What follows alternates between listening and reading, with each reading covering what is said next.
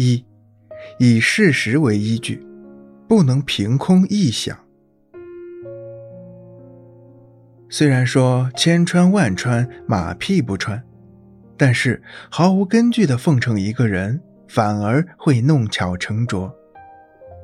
如果你用那些毫无根据的奉承恭维客户，那么他们不但不会接受，反而会认为你这人油嘴滑舌、不实在。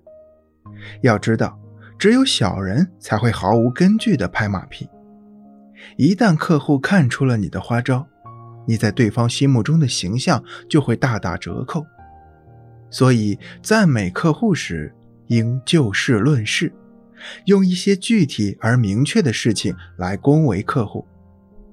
不要含糊空泛的赞美，否则只会令对方反感。二。把握恭维的尺度，恭维太出格，就会成为虚伪和讽刺的表现。如果你对一个相貌平平的女士说：“你是我见过最美的女人”，对方一定会认为你是在讽刺她，是在嘲笑她长得不漂亮。所以在恭维客户的时候要注意，态度要真诚而不谄媚。赞美时要热情、自然而大方。恭维的本意就是肯定、理解、欣赏对方，所以我们的目的就是让客户感受到我们的肯定、理解和欣赏。恭维时一定要保持热情，让对方感觉他比你优秀，迎合客户的自我意识，凸显客户的优越感。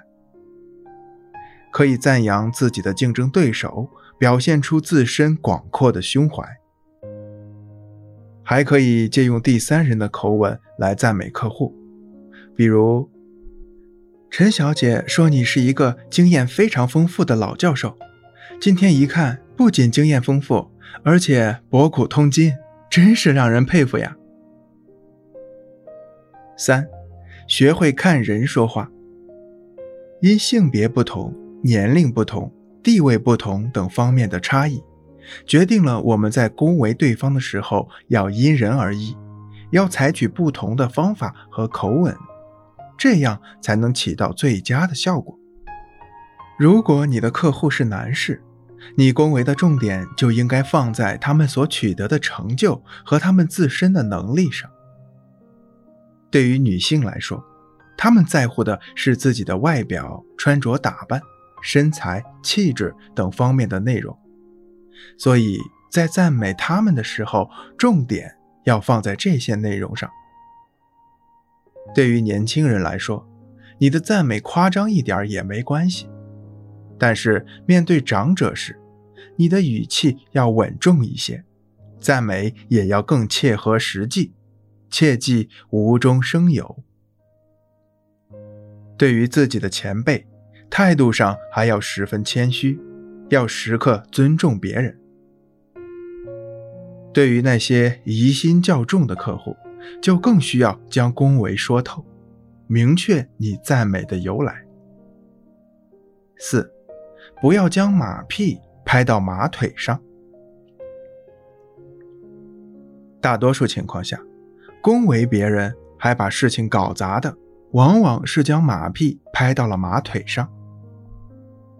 心理学家指出，只有恭维客户真正关心、引以为傲的事情，才能发挥恭维的最佳效果，促进销售的顺利进行。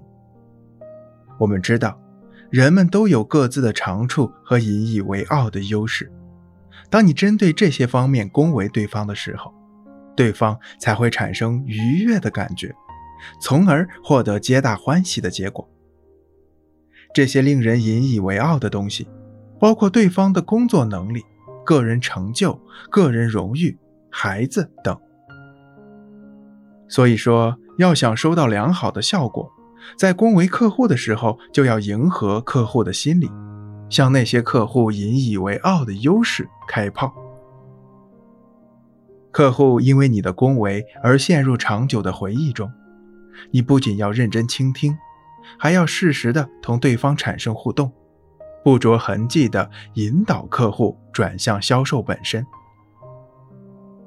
此外，在双方的谈话中，我们还要善于捕捉可以用来恭维对方的优势，及时同客户联络感情，增进对客户的了解。最后，在双方的交流中，我们还要时常向客户请教，谦虚的态度和请教的口吻，其实就是在抬高对方、恭维对方。总之，在销售过程中，恭维客户是必须的。这种方法不仅能够帮助销售员打开客户的心理防线，还能赢得客户的青睐，为成功销售奠定基础。